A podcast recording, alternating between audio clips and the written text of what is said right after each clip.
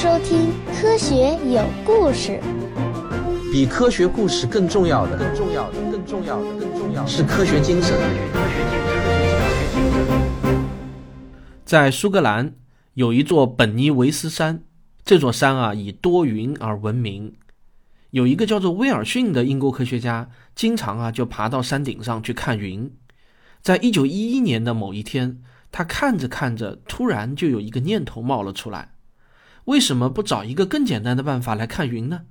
他马上就返回在剑桥的卡文迪许实验室，建造了一个人工云室。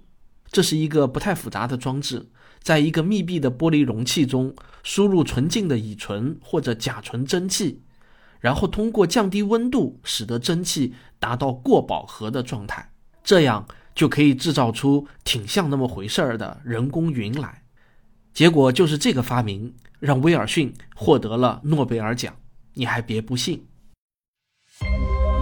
我们从何而来？要去向何方？一个星球，一个实验，请听我为您讲述有关宇宙、自然、生命的简史。这个装置让威尔逊得到了一个意想不到的额外收获。当他加速一束阿尔法粒子流穿过云室的时候，就会留下一条肉眼可见的痕迹，就好像啊是飞机的航迹一样。当时还正值发明粒子探测器没有多久，这两者结合呢，就提供了足以令人信服的证据，来证明亚原子粒子啊它确实存在。后来呢，卡文迪许实验室的另外两个科学家发明了更强大的质子加速器。而在大洋彼岸的加州大学伯克利分校，厄内斯特·劳伦斯在差不多同一时间制造出了著名的回旋加速器。这种令人印象深刻的机器，在很长一段时期内也被激动的叫做原子粉碎器。这类奇异的机器，不论是过去还是现在，它们的工作原理基本上都差不多。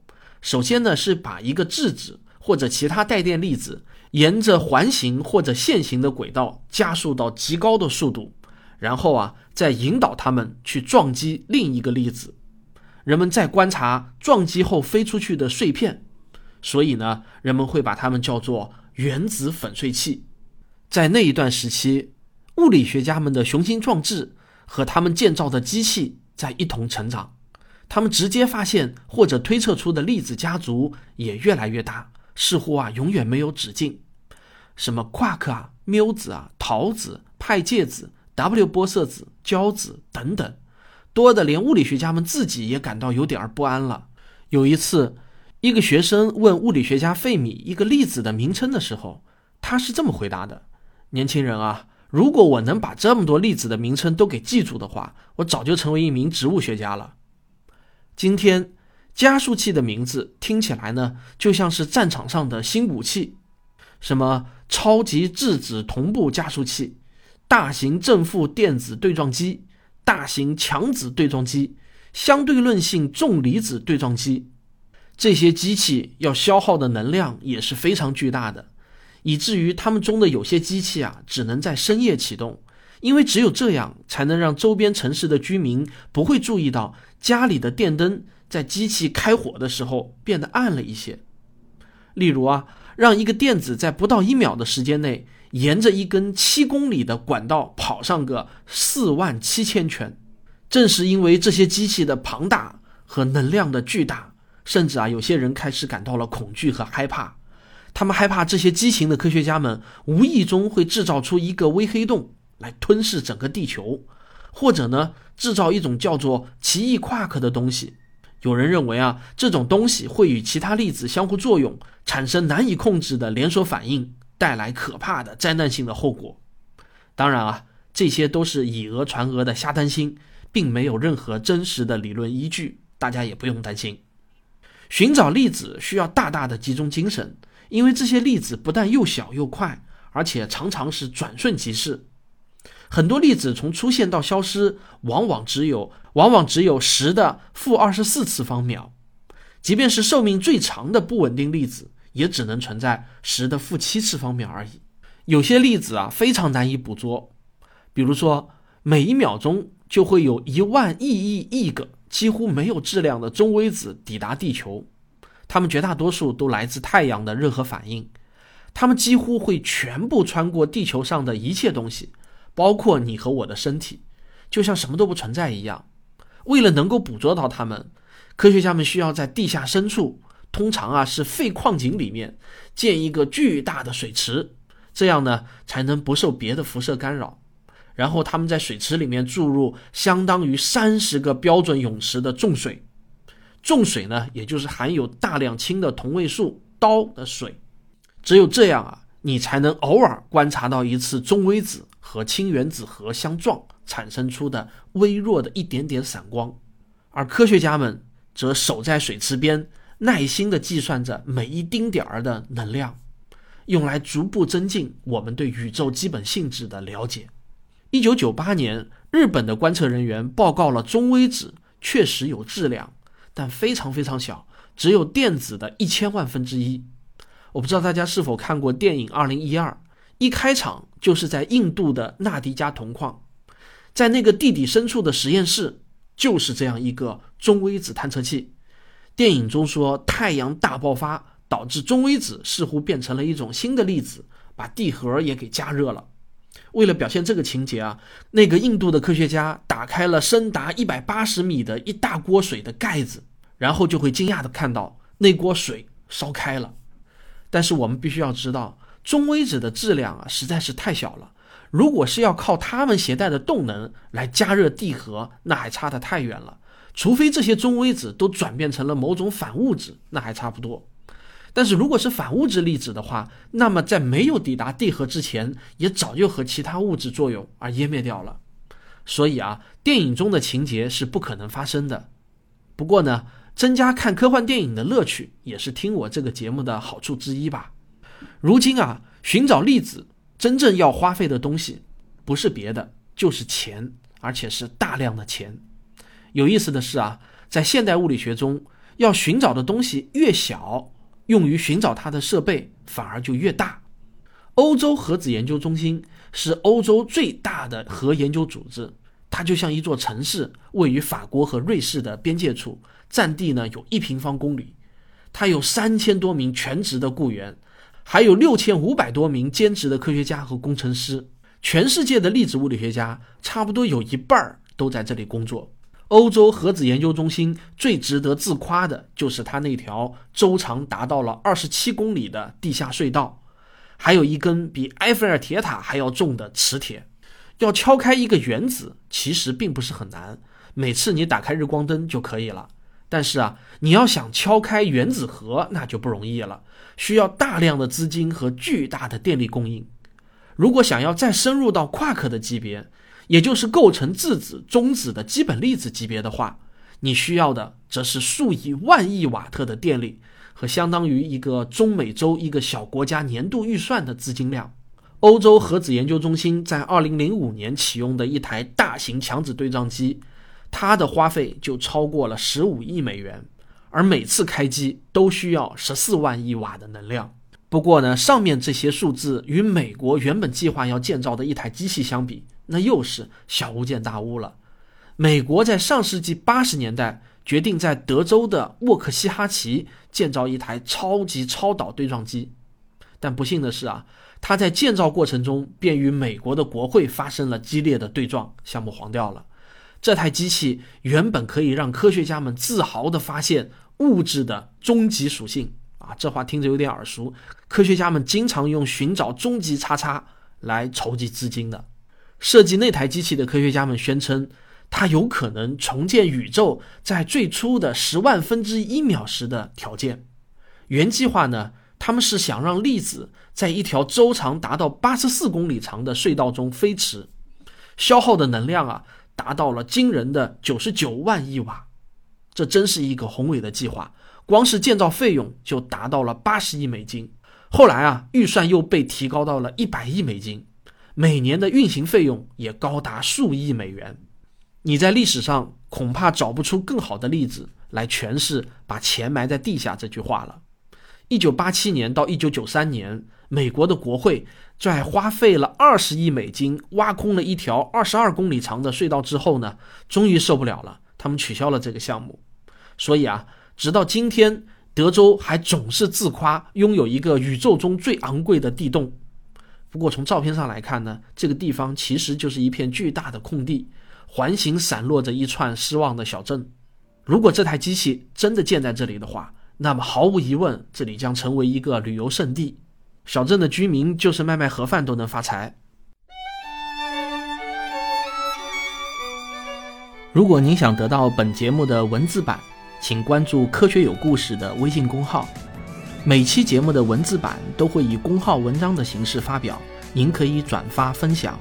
在公号中，您还会不定期的收到我的其他原创科普内容，也可以随时掌握我和节目的动态消息。所以啊，建造粒子加速器最大的一个特点就是贵，超级花钱。去年啊，在中国的科学界曾经掀起过一轮激烈的争议，起因啊就是中科院计划建造一台超级对撞机，结果呢遭到了德高望重的杨振宁先生的反对。反对的一个重要原因就是花钱实在太多了，不值得。中科院高能物理研究所的计划呢是分成两个阶段，每个阶段的花费是四百亿和一千亿人民币。这个世界上恐怕没有什么单个工程需要花的钱比这个还多了。作为对比啊，我可以告诉你，贵州的那个全世界最大的单口径射电望远镜 FAST 的造价仅仅是十多亿人民币，而武广高铁的总投资是一千一百六十六亿人民币，包括所有的高铁站。那么一架全新的 C 九幺九客机的售价呢，大约是三点五亿人民币左右。总之啊。粒子物理学是一项昂贵的事业，但它同时也是一项多产的事业。随着2013年希格斯玻色子被找到，所有标准粒子模型中的61种粒子就全部被找到了。但不幸的是，标准粒子模型只能解释电磁力、弱合力和强合力的产生和作用机制，它无法解释引力。而为了解释引力，物理学家们又提出了很多其他的。非标准理论模型，在这些理论模型中呢，就还有更多的粒子种类。虽然粒子啊确实找到了一大堆，可是用费曼的话来说，就是我们很难理解这些粒子之间的关系。大自然为什么需要它们？又是什么连接着这个粒子和那个粒子呢？每当我们尽力打开一个盒子，必然又会在里面发现另一个锁着的盒子。有人认为存在一种叫筷子的粒子，运动速度啊甚至超过光速。有人则渴望找到引力子，就是一切引力产生的根源。那么我们究竟已经到达了多深的地方？现在还很难说。卡尔萨根在他的名作《宇宙》中提出了一个假设：如果你钻进一个电子中，你可能会发现电子本身又是一个宇宙。上世纪五十年代出现了大量的科幻小说，就描述这种结构。科幻小说家们幻想着数量巨大的、更小的基本粒子构成了相当于星系一样的结构，而每一个这样的基本粒子又是一个更小级别的宇宙，宇宙中又嵌套着宇宙，如此一级一级往下没有尽头，而往上也是一样无穷无尽。但是啊，并没有几个粒子物理学家会同意这样的幻想。因为，正如我们之前说过的，微观世界与宏观世界的运行规则似乎啊大不相同，很难类比。而且，根据我们的量子理论，物质最小也只能小到十的负三十五次方米这样的一个级别，不可能再小下去了。这个呢，就叫做普朗克尺度，它是整个量子理论的根基。这样的世界啊，已经超出了大多数人的理解能力。现如今啊，即便是阅读最基础的粒子物理学指南，你也必须穿过一条布满专业词汇的荆棘之路。比如说，你会在书上看到这样的语句：带电的派介子和反派介子分别裂变为一个缪介子加一个反中微子和一个反缪介子和一个中微子，它们的平均寿命呢，大约只有二点零六三乘以十的负八次方秒。中性的派介子衰变为两个光子，平均寿命大约是零点八乘十的负十六次秒，而缪介子和反谬介子又继续衰变为，啊，我不想再念下去了，因为大家肯定听晕了。其实我刚才念的还是来自一本专门为普通读者撰写的书，作者是那个最善于深入浅出讲解物理学的物理学家史蒂文·温伯格。到了上世纪六十年代，加州理工的物理学家盖尔曼，他尝试着把杂乱的粒子啊重新整理一番。他发明了一种新的粒子的分类的方法，这种方法用温伯格的话来说呢，就是再次减少强子的复杂性，使它们更清晰。强子这个词也是物理学中的一个术语，它们是质子、中子这些由强合力支配的粒子的总称。盖尔曼的理论主要是说，强子也是由一种更小、更基本的粒子组成的。他的同事想给这些最基本的粒子起名为部分子，但被他否决了。最后定的名字就是我们现在人人都知道的 quark。这个名字呢，其实来源于一部小说《芬尼根守灵夜》中的一句话：“向麦克老大山呼 quark。”但是 quark 的简洁性也没有保持多久，因为物理学家们对夸克的理解稍微一深入，就发现啊夸克还得继续细分下去。虽然如此微小的夸克不可能有颜色、味道或者其他我们能够感知的任何物理性质，但是物理学家们还是把它们分成了六类，分别起了六个非常有趣的名字。这六个名字是上下齐灿顶底，中间那个灿就是璀璨的灿，表示美的意思。更有趣的是呢，物理学家们把它们统称为味，就是味道的味啊。然后啊，还进一步的把它们分为红、绿、蓝三种颜色。当然，它们其实是根本没有颜色的。而这些术语产生的年代，正是在加州流行迷幻药的时代。有人怀疑啊，这并不是一种巧合。所有这一切呢，就被称作标准粒子模型。它实际上是整个微观世界的零件箱。标准模型总共由三十六种夸克、十二种氢子、八种胶子。两种 W 粒子，一种 Z 粒子，再加上光子和希格斯粒子，一共呢就是六十一种粒子组成的。另外啊，还要再加上三种基本的力：弱合力、强合力和电磁力。四大基本力中的引力并不包括在标准粒子模型中。在这个模型中，夸克是最基本的建筑材料，又有一种叫做胶子的基本粒子作为夸克之间的粘合剂。夸克和胶子组成了质子和中子，它们又结合在一起构成了原子核。电子和中微子呢，则是由氢子构成的。这个氢是轻重的氢啊。夸克和氢子又统称为费米子。携带或产生力的基本粒子，例如光子和胶子，则统称为玻色子。而希格斯粒子呢，则是产生质量的粒子。完全听晕了，对吧？啊，那几乎是肯定的。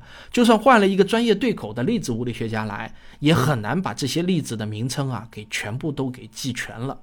不过啊，我觉得作为我们普通的科学爱好者来说，最重要的就是知道原子、中子、质子这些我们经常听到的子，其实啊都不是基本粒子，因为它们都还不够基本，它们也都是由更小的粒子组成的。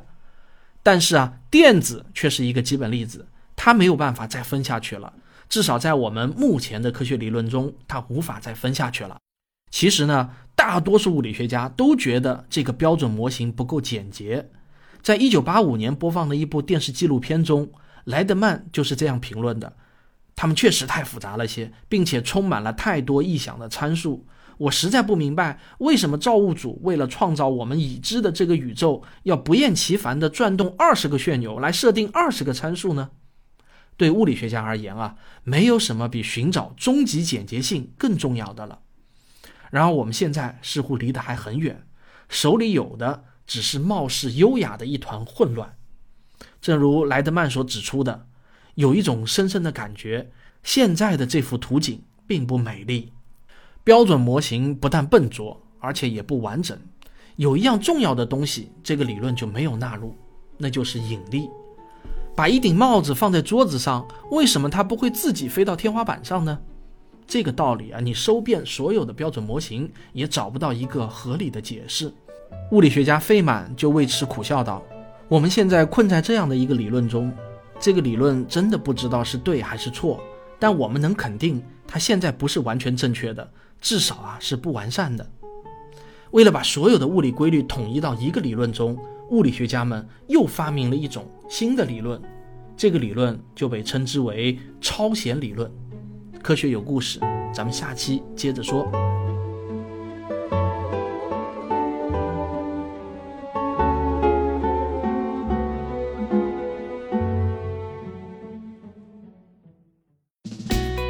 是刘敬正，我是汪杰，我是吴英明，我是王木头，我是旭东，我是卓老板，我们是科学声音。